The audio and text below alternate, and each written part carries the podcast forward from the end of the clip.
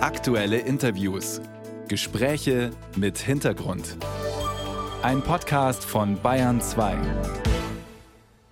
Wo brennt es momentan eigentlich nicht, will man fragen, wenn man sich die aktuelle Weltlage anschaut. Der Krieg in der Ukraine, der Krieg in Gaza, Hamas, Hisbollah, Houthi-Rebellen im Roten Meer und dazu gestern Nacht auch noch Raketenanschläge auf den Irak, ausgeführt vom Iran, wohl aus Rache für den verheerenden Anschlag in der südiranischen Stadt Kerman Anfang Januar und auch die Tötung eines hochrangigen Offiziers der Revolutionsgarden im Dezember.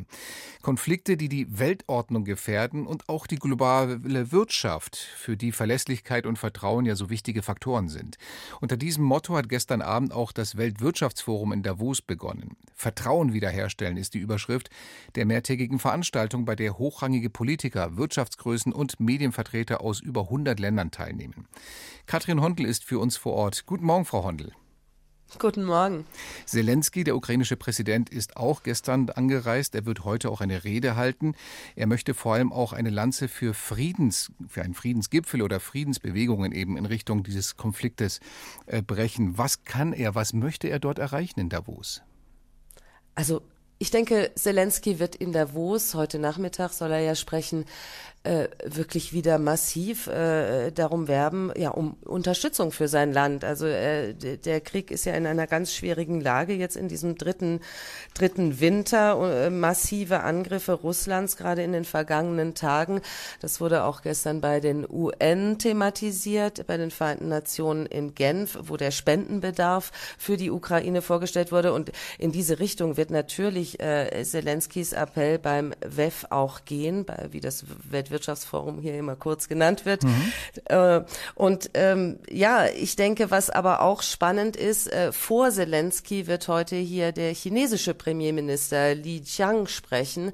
Und ähm, eigentlich ist da so ein bisschen der Knackpunkt zu sehen, weil Sie haben es erwähnt, am Sonntag fand hier in Davos vor dem Weltwirtschaftsforum schon ein Treffen nationaler Sicherheitsberater aus über 80 Ländern statt. Da ging es um einen möglichen Frieden irgendwann ähm, äh, nach Ende dieses russischen Angriffskriegs in der Ukraine auf Basis von Zelenskys Ideen, seiner sogenannten Friedensformel. China war da nicht dabei. China ist jetzt beim Weltwirtschaftsforum und alle sind hier gespannt, ob es zu einer Begegnung kommen wird zwischen dem chinesischen Premier und Ukraines Präsident Zelensky, weil nur so kann da in irgendeiner Weise was in Bewegung kommen. Mhm. Russland ist nicht anwesend. Russland soll auch nicht Teil eines möglichen Friedensgipfels werden. Und deswegen hört man gestern auch schon von der russischen Seite, naja, dann wird das nicht viel bringen. Wenn wir nicht dabei sind, wird es keine Ergebnisse geben. Hat das eher so Symbolcharakter, um international Druck aufzubauen, ja, und vielleicht auch China als Verbündeten Russlands mit ins Boot zu kriegen?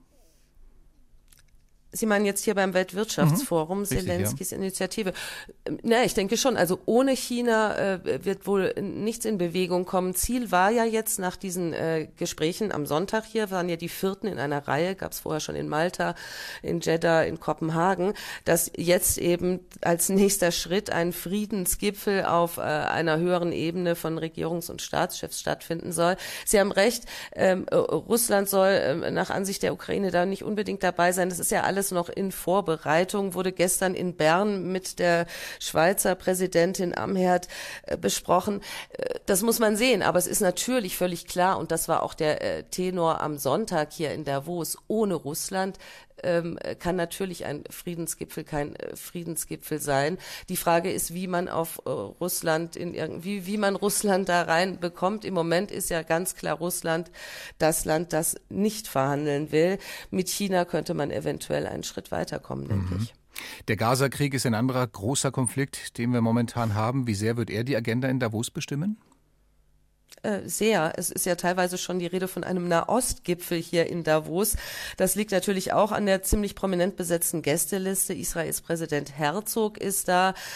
Äh, X Regierungschefs, äh, Ministerpräsidenten aus der Region von Jordanien, Katar, Libanon, dem Irak, auch der iranische Außenminister ist da. Und es ist natürlich wie immer so in Davos. Davos ist ja kein Gipfel, äh, der in irgendeiner Weise verbindlich wäre oder wo Ergebnisse, verbindliche Ergebnisse verhandelt werden. Es ist ja wirklich ein informelles Treffen und äh, vor allem von Leuten aus der Wirtschaft, wie schon der Name sagt, und eben der Politik. Und da besteht halt die Hoffnung auch durch die Präsenz äh, des Außenministers, des US-Außenministers Blinken und seines Sicherheitsberaters Sullivan, dass da in irgendeiner Weise irgendwas in Bewegung geraten könnte, weil mhm. offizielle Kontakte sind im Moment ja nicht möglich und man hofft halt, dass da inoffiziell offiziell irgendwas in Bewegung kommen könnte. Katrin Hondel war das für uns vom Weltwirtschaftsforum in Davos, der begonnen hat. Vielen Dank für die Information, Frau Hondel. Schönen Tag noch. Danke.